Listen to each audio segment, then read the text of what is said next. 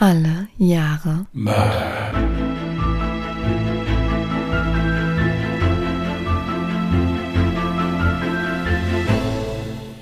Herzlich willkommen zu Alle Jahre Mörder, der True Crime Podcast mit Christian, hallo. Und Jasmin. Hi. hallo ihr Lieben, seid gegrüßt. Weißt du eigentlich, dass es unheimlich schwierig ist, in 108 Folgen immer eine andere Begrüßung zu finden, dass es trotzdem spannend bleibt? Wieso? Ich denke, du wählst doch eigentlich immer dieselbe Begrüßung. Eben. Und trotzdem versuche ich der Sache ja immer noch ein bisschen Individualität zu geben. Ja, das hast du ja quasi so mitgetan. Ja, deswegen habe ich ja jetzt mal gejammert halt, weil das hatten wir noch nicht. Ach so. Naja, gut. Ich würde dann aber gerne erstmal etwas äh, bessere Laune verbreiten und nicht jammern, sondern Danke sagen. Erstmal Danke an Sam. Ich weiß jetzt gar nicht, Sam könnte doch auch männlich oder weiblich sein, ne? Ja, könnte. Deswegen ma- machen wir das geschlechtsneutral. Danke an Sam. Danke an Sam, genau. Ähm, wir haben nämlich den Hinweis bekommen, dass wir leider einen kleinen Fehler in unserem Podcast in der letzten Folge drin hatten. Im Titel sowie auch in der Videobeschreibung. Äh, Videobeschreibung. Wir sind in einem Podcast. In der Podcast-Beschreibung selbstverständlich.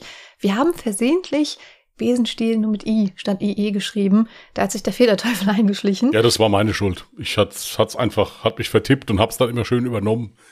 War meine Schuld. Ja gut, also ich hätte ja auch darauf achten können. Ich habe ja Copy-Paste gemacht, statt das auch nochmal gegenzuticken. Nee, sorry. Alles gut. Ich denke, Fehler können jedem mal passieren. Wir haben das Ganze jetzt natürlich im Podcast nachgebessert.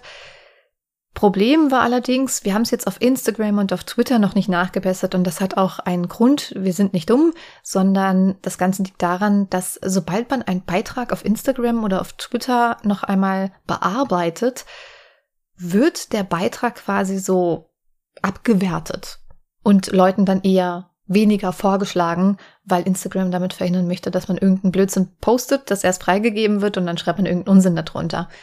Ja, dementsprechend, aber das werden wir noch nachreichen. Ich denke, jetzt könnten wir bald mal die Beschreibung Ja, verbessern. ich denke, das wird auch jetzt nicht kriegsentscheidend sein. Also an dem Fall selbst ändert es ja nichts. Das war Nee, einfach ein Tippfehler. Also ich denke, das ist jetzt nicht so dramatisch.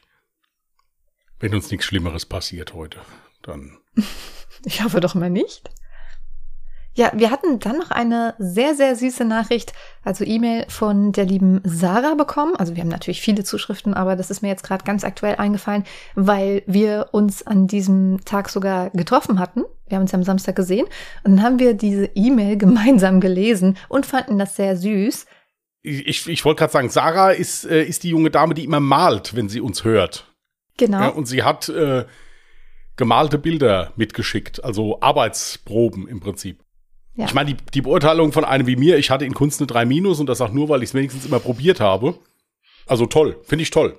Ja, fand ich auch total süß. Also ihre Zeichnungen waren echt toll. Und sie hat aber auch dazu geschrieben, dass sie uns anfangs dabei nebenbei gehört hat, aber mittlerweile kann sie uns auch hören, ohne was nebenbei zu machen. Und das äh, durfte man dann tatsächlich auch als Kompliment auffassen. Finde ich schön. Weil ich muss gestehen, ich selber konsumiere meistens Podcasts, wenn ich gerade irgendwo unterwegs bin. Also wenn ich irgendwie laufe oder so. Oder aber wenn ich beispielsweise Haushalt mache oder einschlafen möchte. Aber meistens mache ich irgendwas nebenbei und höre das gar nicht nur so Ich habe heute angefangen, ein Hörbuch zu hören. Habe ein paar Kapitel gehört. Ich werde das nochmal von vorne hören müssen. Mhm. Ich bin nach zwei Kapiteln schon durcheinander gekommen mit, mit das, das waren so viele Zeitsprünge da drin. Ich meine, die Story ist gut, aber ich werde das nur von Anfang an hören müssen. Das kenne ich, ja. Also das ging mir zu schnell. Äh, gut, ich habe auch auf der Couch gelegen. Kann sein, dass ich da, ich war auch mehr so zur Entspannung, aber das werde ich hören müssen, wenn ich fit bin, weil ich habe da schon einen Überblick verloren. Es waren schon zu viele Namen und so. Deswegen, also da werde ich noch mal ran müssen. Dann hoffe ich jetzt ganz, ganz stark, dass du bei meinem heutigen Fall aus dem Jahre 1963 nicht durcheinander kommst und es dir nicht zweimal anhören musst. Nein, nein, da bin ich. Hier, das war wirklich, das war zu viel Info in zu kurzer Zeit. Nein, nein, ich bin sehr gespannt. Ich bin sehr gespannt. Dann leg mal los und ich lausche wie immer ergriffen. Maria Felten wird 1916 in Kempten bei Niederrhein geboren. Ihr Vater verlässt sie und ihre Mutter in jungen Jahren und sie wächst in Armut auf. Ihre schwere Kindheit prägt sie stark und sie beschließt, dass sie später nicht so leben möchte. Sie heiratet mit jungen Jahren und bekommt kurz darauf mit ihrem Mann vier Kinder. Doch ihr Mann entpuppt sich leider auch nicht als der Vorzeigevater, den sie sich immer erträumt hat. Er ist unzuverlässig, greift immer öfter zur Flasche und betrügt sie sogar. Allerdings scheint sich zumindest dieses Problem von alleine zu lösen, da er zum Zweiten Weltkrieg eingezogen wird und kurz darauf an der Front vermisst wird. Jetzt steht sie vor einem neuen Problem. Maria ist jetzt mit ihren vier Kindern auf sich alleine gestellt. Und es wird noch schwerer für sie, als sie in den folgenden Jahren zwei weitere uneheliche Kinder bekommt. Da sie keinerlei Berufsausbildung hat, lebt sie mit ihren sechs Kindern fortan in Notunterkünften und versucht, irgendwie über die Runden zu kommen. Doch so kann es nicht weitergehen. Sie will mit ihren Kindern aus Armut und Not rauskommen. Also sucht sie sich wieder einen Mann an ihrer Seite. 1959 erreicht sie ihre Träume.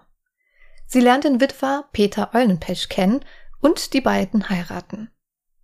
Eulenpesch ist selbst Vater von sechs Kindern, von denen zwei bereits ausgezogen sind.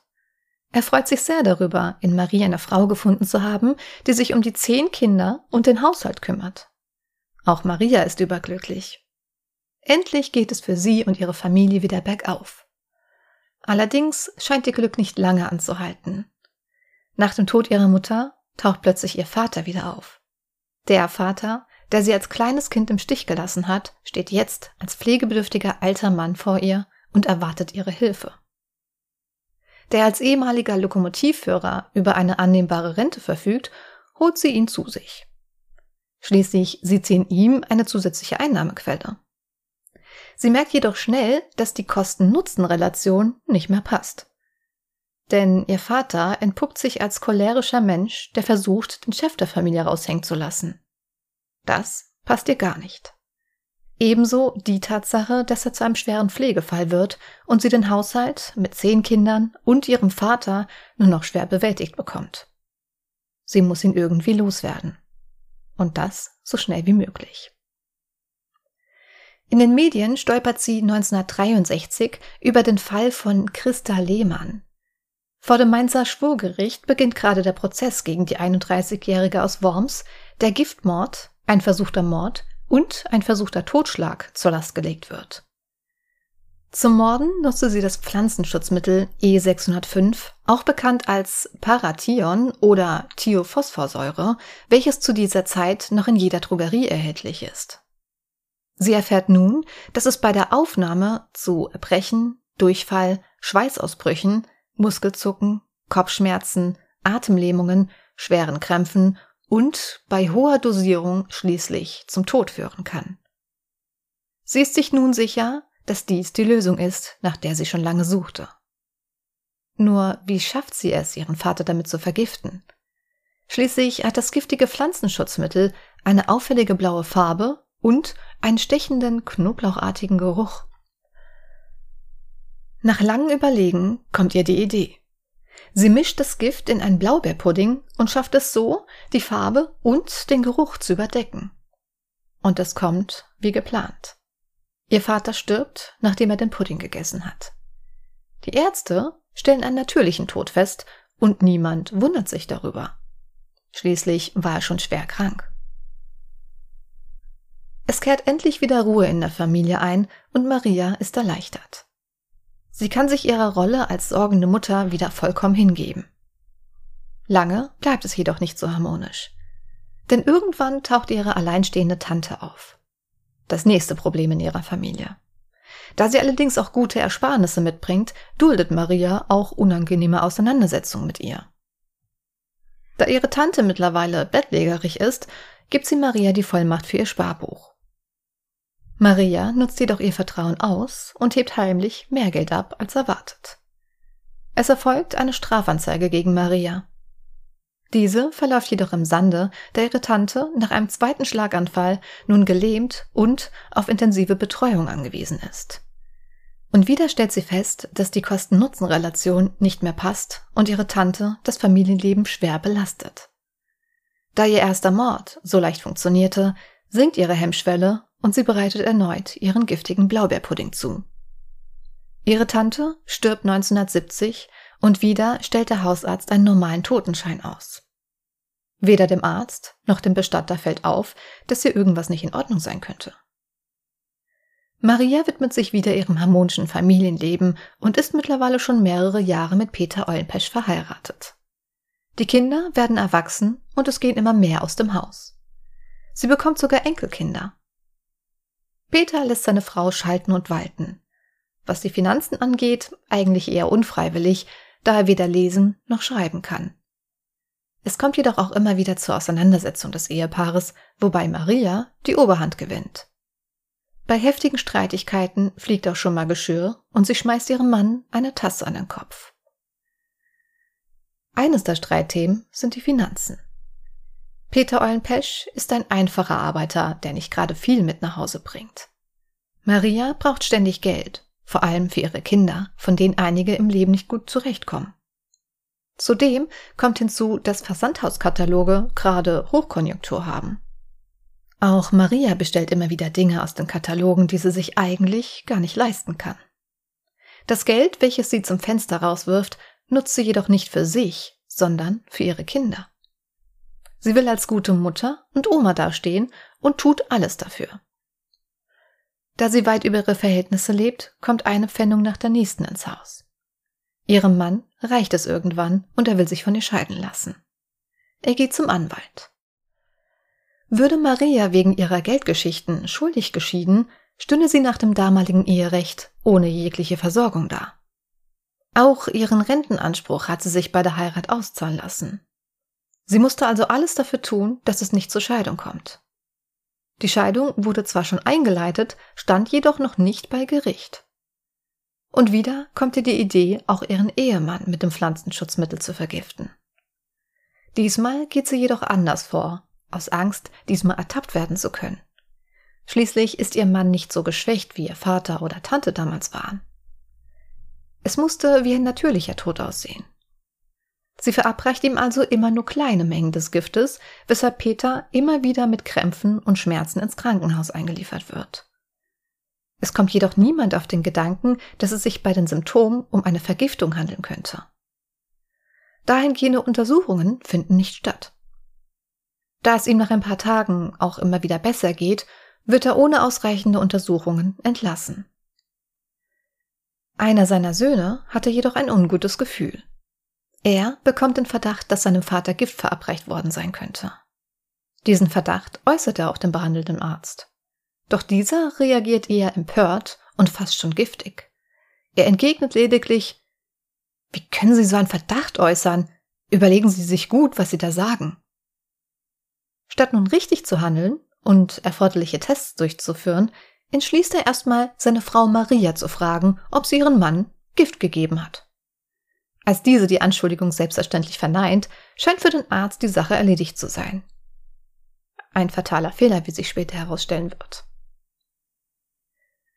Schließlich verabreicht Maria ihrem Mann 1976 eine letzte ausreichende Dosis des Giftes.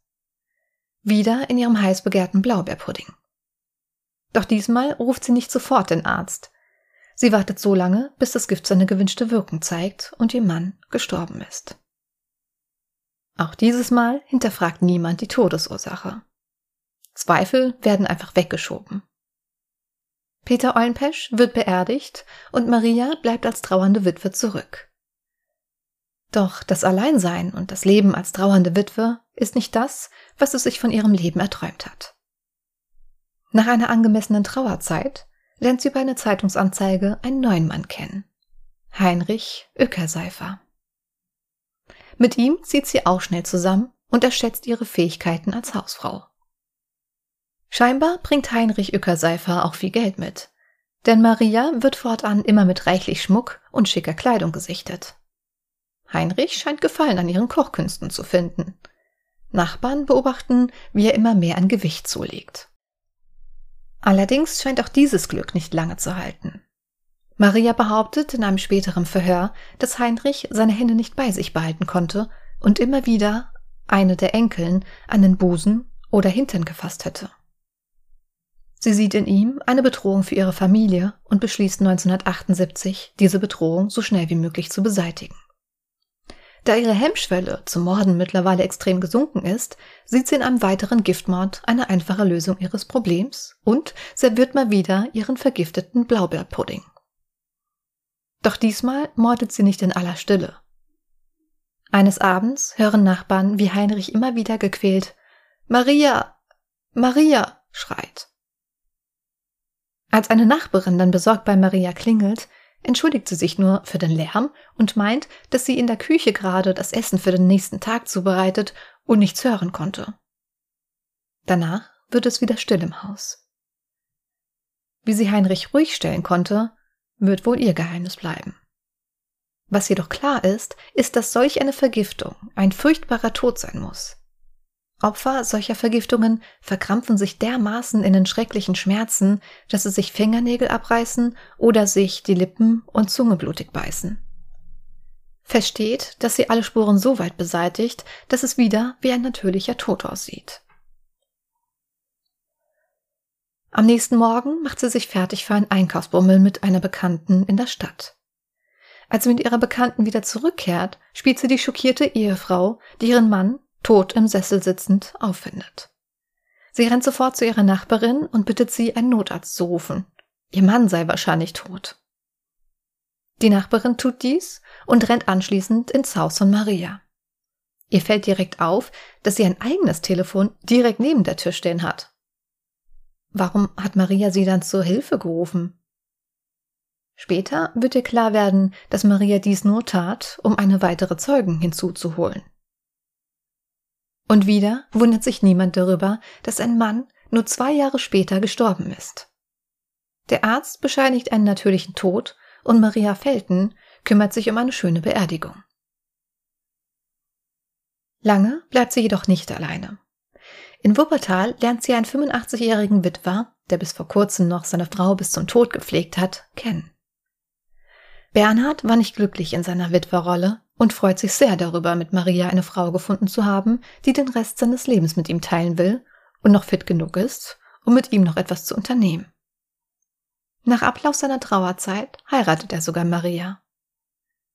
Von ihren ehemaligen Lebensgefährten weiß Bernhard jedoch nichts. Er weiß lediglich, dass sie, genauso wie er, eine Witwe ist, die ihren Mann im Krieg verloren hat. Bernhard verkauft seine Wohnung in Wuppertal.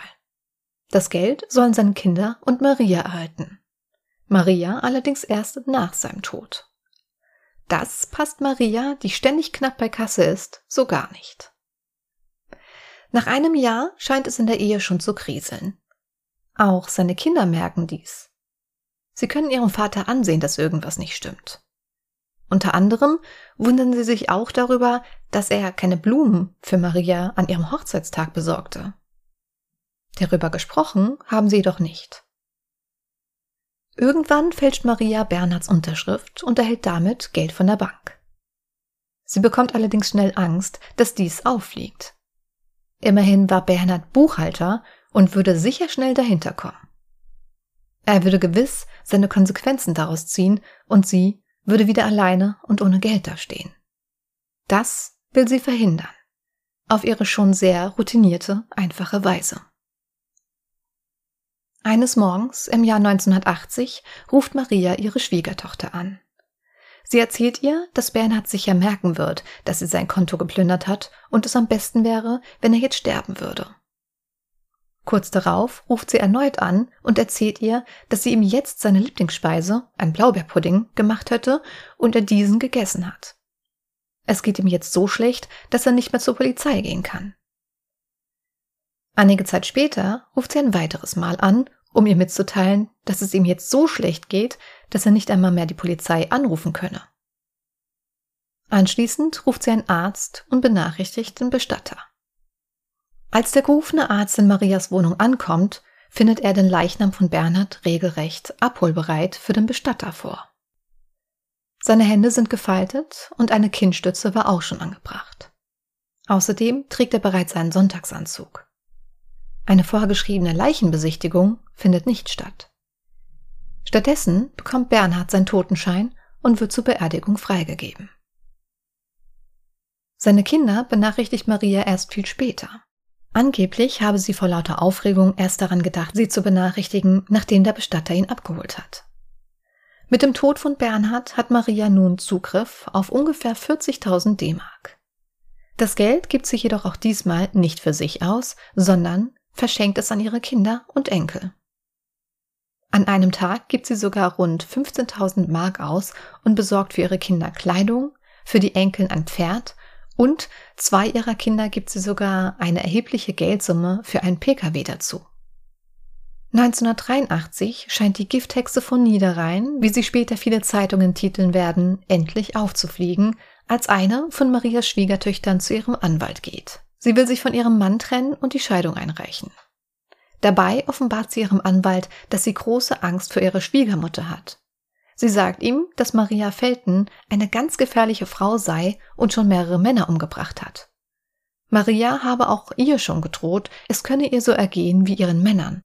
Der Anwalt schaltet die Kriminalpolizei ein und holt die Mordkommission aus Mönchengladbach hinzu. Die Beamten denken zunächst, dass die Frau nur ihre Familienstreitigkeiten mit Hilfe der Polizei austragen will. Schließlich scheint die Geschichte zunächst sehr unglaubwürdig. Die zwei gestorbenen Ehemänner und der Lebensgefährte waren alle alt und krank gewesen. Außerdem wurde von den Ärzten ein natürlicher Tod bescheinigt. Abgesehen davon gilt Maria Felten im Bekannten- und Verwandtenkreis eigentlich als gute und warmherzige Mutter und Großmutter, so dass also gar kein Verdacht besteht. Sie werden jedoch hellhörig, als plötzlich eine gefälschte Unterschrift des letzten Ehemannes, Bernhard, bei der Bank im Raum steht. Eine Untersuchung der Unterschrift ergibt schnell, dass diese tatsächlich gefälscht wurde. Jetzt stimmt auch der Staatsanwalt eine Exhumierung des Toten zu, da ausreichend Verdachtsmomente vorhanden sind.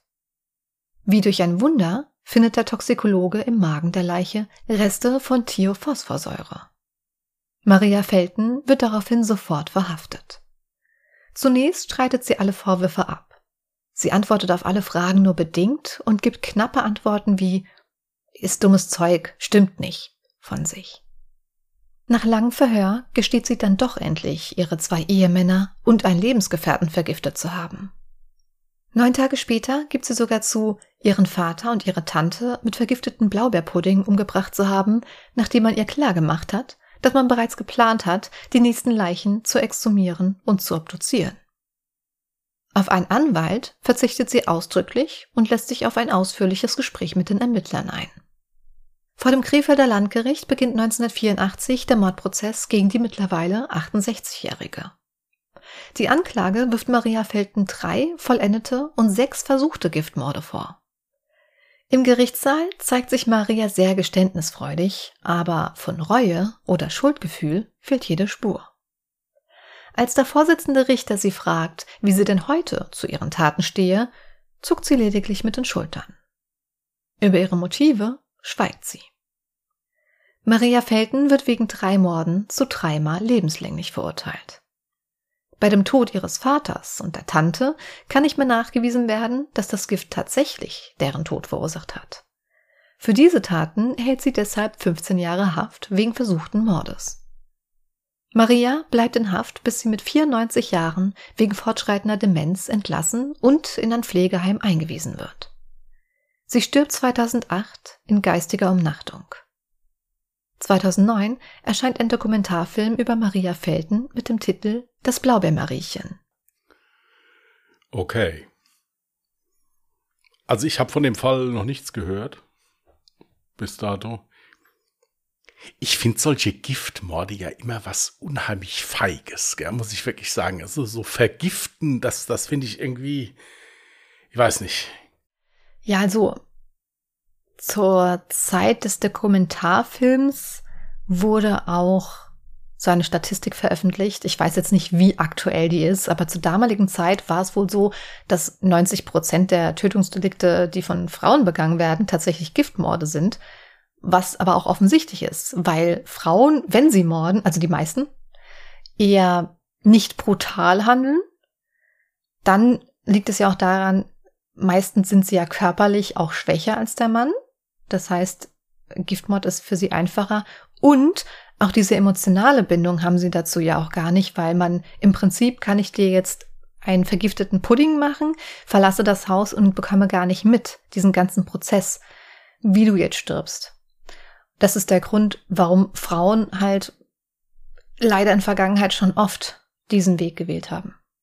Naja, absolut. Das ist dann, denke ich mir, fürs Gewissen halt auch mehr oder weniger einfacher, aber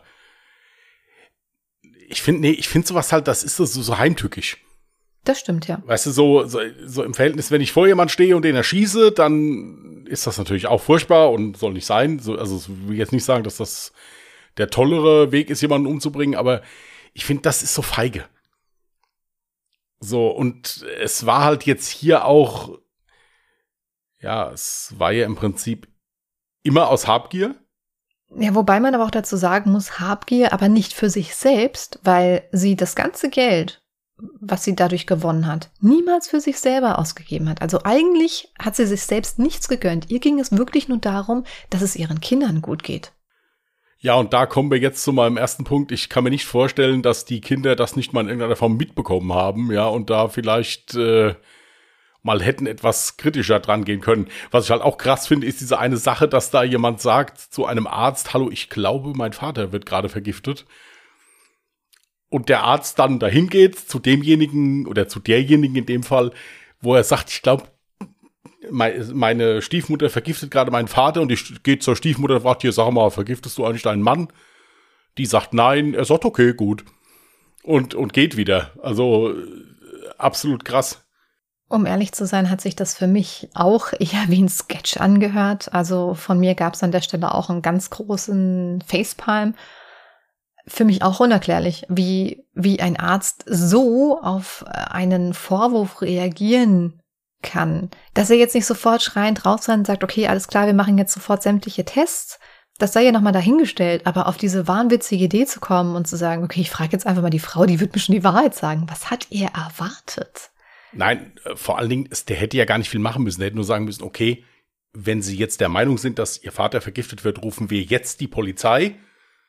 Die kommt jetzt hier hin und dann sagen Sie das der Polizei und dann sollen die sich darum kümmern. Das hätte ja schon gereicht. Der hätte ja gar nicht da selbst in die Ermittlung gehen müssen. Der hätte einfach nur sagen müssen, okay, gut, das ist jetzt eine harte Anschuldigung, hier rufen wir jetzt die Polizei, das muss geklärt werden jetzt. Das ist halt das Ding, ja. Erstens hätte es der Arzt machen müssen, aber zum anderen hätte man auch ebenso gut sagen können, der Sohn war ja dann auch nicht heftig bemüht, das Ganze auffliegen zu lassen, auch nicht im Nachhinein. Man hätte ja auch jederzeit sagen können, ja, also ich befürchte, es ist so und so. Man hätte im schlimmsten Fall seine Leiche auch nochmal exhumieren können. Das ist das Einzige, was ich mir überlegt hatte. Habe ich gedacht, wenn die jetzt darauf bestanden hätte oder es so gemacht hätte, dass all die Betreffenden, die da umgekommen sind oder vergiftet worden sind, verbrannt worden wären, hätte man ihr nichts nachweisen können. Oh, stimmt, soweit habe ich gar nicht gedacht. Das wäre richtig ist mir jetzt eben, Nee, das ist mir jetzt eben eingefallen. Das ist mir jetzt gerade so in der Leiche exhumiert. Da habe ich gedacht, na ja, sie war schon so routiniert, dass sie die letzte Leiche ja praktisch gesehen schon für den Bestatter vorbereitet hat, sogar den, den Kiefer schon hochgebunden hat im Prinzip. Mhm. Was Bestatter ja im Prinzip immer machen. Wir haben das damals im Krankenhaus zum Beispiel auch gelernt wenn jemand gestorben ist, halt, weil das einfach auch würdevoller aussieht. Mhm. Dann habe ich gedacht, sie hat da wirklich an alles gedacht. Hätte die jetzt noch gesagt, bitte verbrennen, hätte man ihr nichts nachweisen können. Da ist dann die Frage, ich weiß gar nicht, wie das jetzt ja ab 1963 quasi war, ob erstens das so ein Ding war, also so blöd es sich jetzt anhört, ob das so gang und gäbe war, dass da gewünscht wurde, okay, bitte die Leiche einäschern lassen. Und zum anderen, inwieweit sie da die Entscheidung tragen konnte, weil vielleicht wurde das ja schon vorher festgelegt in einem Testament. Das kann natürlich sein, das ist möglich, das weiß ich nicht. Ist mir jetzt gerade, mir ist es eben nur so eingefallen. Die andere Sache ist, weil du ja selber noch gesagt hattest, ja, ich frage mich, wie die Le Leute aus der Familie da jetzt nicht irgendwie was ahnen konnten oder mal was hinterfragt haben. Die Ermittlungen haben sich tatsächlich auch irgendwie nur auf Maria erstreckt da man ohnehin dem Rest der Familie eigentlich nicht wirklich irgendwas nachweisen konnte. Also selbst wenn man jetzt in der Richtung mehr ermittelt hätte. Zudem war es ja auch noch so, man hat ja auch unbedingt dann die Information des Anwaltes und der Schwiegertochter benötigt. Das heißt, man wollte da jetzt auch nicht in die falsche Richtung handeln. Und was sie allerdings schon sagen konnten, also klar, vielleicht hatten sie das Wissen darüber oder eine Ahnung, aber was definitiv von Anfang an ausgeschlossen werden konnte, war, dass weder Beihilfe oder eine Mittäterschaft halt gegeben war. Nein, nein, das, das habe ich auch jetzt nicht gedacht. Ich dachte da jetzt auch nicht an eine, an eine Mittäterschaft, nur äh, Ganz ehrlich, ich habe so weit gedacht. Ich habe mir gedacht, warum wurde da nicht weiter recherchiert, weil ja die Schwiegertochter davon berichtet hat, dass sie angerufen wurde. Und sie hat ja quasi jeden Step mitbekommen. Ja gut, du kannst ja auch äh, in Anführungsstrichen angeklagt und verurteilt werden, wenn du eine Unterlassung begehst. Also wenn du Richtig. jetzt, äh, äh, wenn, wenn du da jetzt eine Straftat, siehst, dass da eine Straftat im Gange ist, natürlich musst du nicht da hingehen und musst da die, die, musst das, die ganze Sache vereiteln, aber du bist zumindest verpflichtet, die Polizei zu rufen. Ja. ja, und das ist auch bei diesem Arzt der Fall gewesen. Also wenn da jemand zu mir kommt und sagt, ich glaube, meine Mutter wurde, mein Vater wurde vergiftet, dann muss der die Polizei rufen. Ja, also dann kann der einfach sagen, ja, ich red mal mit der, red mal mit der Frau, die ihn eventuell vergiftet hat. Und dann klären wir das mal kurz und dann ist gut. Das ist, das, das, das ist auch das Problem. Plus, was du ja auch noch dazu gesagt hast, ist, dass da ja einige auch von den Kindern wohl nicht unerhebliche Geldsorgen haben. Das heißt, die waren ja natürlich immer froh, wenn dann immer da äh, die Finanzspritzen kamen. Hm. Aber nichtsdestotrotz, ich meine, es ist ja schon, da haben ja schon einige Leute ihr Leben gelassen. Das muss man ja mal sagen. Das war jetzt nicht nur einer, das war ja eine Routine, die die da auch irgendwie reingebracht hat. Ja. So nach dem Motto, ja, mal gucken, wie lange es gut geht. Wenn es nicht mehr gut geht, koche ich halt mal einen Pudding. Ja, die Hemmschwelle ist irgendwann so krass gesunken, dass es halt im Prinzip irgendwas ganz Normales, Alltägliches für sie war. Deswegen habe ich ja auch so routiniert und einfacher Weg äh, das auch so beschrieben. Also, soweit ich jetzt, wie gesagt, ähm, mitbekommen habe, wurde keiner der Familienangehörige und auch nicht der Arzt irgendwie dafür belangt. In dem Moment war es den Ermittlern einfach nur wichtig, Maria zu überführen. Und der Rest war dann im Prinzip eigentlich auch schon egal. Allein schon deshalb, weil sie nicht wussten, welche Gefahr von ihr noch auszugehen ist, denn sie hatte wohl wieder eine neue Beziehung zu dem Zeitpunkt, also 1983. Und dann war ja auch klar, okay, wenn sie wieder einen neuen Lebenspartner an ihrer Seite hat, wenn ihr wieder irgendwas nicht passt, kann eben das nochmal vorkommen. Dementsprechend war es einfach nur wichtig, dass die Ermittlungen schnell abgelaufen sind und Maria eben dingfest gemacht werden konnte. Ja, das war ja auf jeden Fall auch, auch gut und wichtig, richtig, klar. Ja. Nee, aber heftiger Fall, muss man sagen. Also waren ja auch einige Opfer schon heftig. Ja. Zu dem Motiv. Sie selbst hat ja zu ihrem Motiv geschwiegen. Eines ihrer Kinder hatte später ausgesagt, dass sie alles für ihre Kinder getan hat. Also das im Prinzip ihr Motiv war. Und ich muss auch dazu sagen, als ich die ganze Story halt äh, gelesen habe, war in meinem Kopf so, das klingt für mich zum einen nach Rache, Rache, weil sie ja schon in ihrer frühen Kindheit so dieses Gefühl hatte, alleingelassen worden zu sein und in Armut lebte und genau das nicht noch einmal, egal was sie dafür tun musste, wollte sie genau das für sich selbst nicht noch einmal erleben und das schon gar nicht für ihre eigenen Kinder. Sie wollte halt einfach nur, dass es ihre Kinder besser haben als sie. Ich meine, das klingt jetzt natürlich so, oh ja, die Heldin schlechthin, so ist es jetzt nicht gemeint, aber ich vermute stark, dass das so ihr Motiv war. Nein, es ist ja auch jetzt, es ist ja auch nicht schlimm. Man kann ja trotzdem bei einem Menschen, der jetzt etwas verbrochen hat, kann man ja trotzdem auch die positiven Seiten aufzeigen. Und ich glaube wirklich, dass sie sehr an ihren Kindern und Enkelkindern äh, gehongen hat mhm. und auch alles für die Kinder und Enkelkinder getan hat. Hat man ja auch gesehen. Sie hat da Autos finanziert und Pferde gekauft und so weiter das ist ja alles okay. Sie ist halt leider nur in ihrer Mutter- und, äh, und Großmutterliebe ein paar Schritte zu weit gegangen. Also. Richtig. Ähm, dass sie selbst jetzt sich mit dem Geld kein schönes Leben gemacht hat. Gut, ich meine, sie, du hast ja auch mal gesagt, sie hätte auch mal bei dem einen Mann da etwas teure Klamotten getragen oder so, aber der Großteil ist ja wirklich an die Kinder geflossen. Ja. Also insofern ist das ja natürlich sehr schön, wenn man sehr viel für seine Kinder tut, nur das ist dann leider ein bisschen zu viel. Ja, also das ist dann schon eher schlecht. Ja, ja richtig. Ja, also ich fand den Fall sehr interessant. Ähm, ich muss gestehen, dass ich den Dokumentationsfilm mir gar nicht angesehen habe, sondern lediglich das Manuskript zu dem Film mir durchgelesen habe und halt eben mit den Quellen aus dem Internet noch weiter recherchiert habe. Und für diejenigen, die sich dafür interessieren, wie denn die nette Dame Maria Felten aussieht, die können jetzt gerne auf Instagram oder auf Twitter vorbeischauen. Dort werden wir einen Post zu dem Fall machen mit einem Bild zu der Dame. Und ihr findet uns auf Instagram unter Mörder mit OE geschrieben oder auf Twitter unter alle Jahre Morde. Und da könnt ihr uns auch sehr gerne eure Meinung zu dem Fall oder falls noch Fragen offen sind, in die Kommentare reinschreiben. Da freuen wir uns immer sehr. Falls ihr weder Twitter noch Instagram habt und uns gerne eine E-Mail zukommen lassen möchtet, könnt ihr das unter contact allejahremörder.de, Mörder auch mit OE geschrieben. Steht aber auch alles nochmal unten in den Show Notes. Richtig. Ja. So, dann würde ich dir mal ein neues Jahr zukommen lassen. Mhm. 2019. Oh, ist ja noch nicht so lang her. Mhm. Moment. Hatte ich bislang nur einmal, aber da werde ich ja sicher noch mal fündig.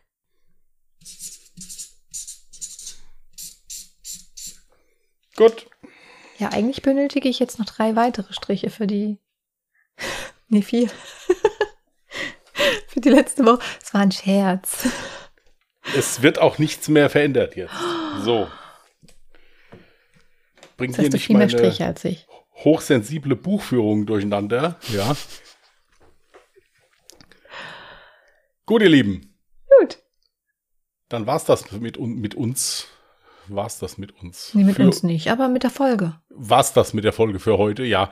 Wer Lust hat, kann gerne in der Nacht von Mittwoch auf Donnerstag bei unserem anderen Podcast mal reinhören. Der heißt Ungedings. Da geht's nicht um Mord und Totschlag, da geht's ein bisschen lustiger zu.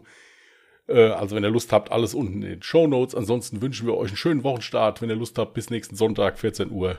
Macht's gut und tschüss. Macht's gut. Bye.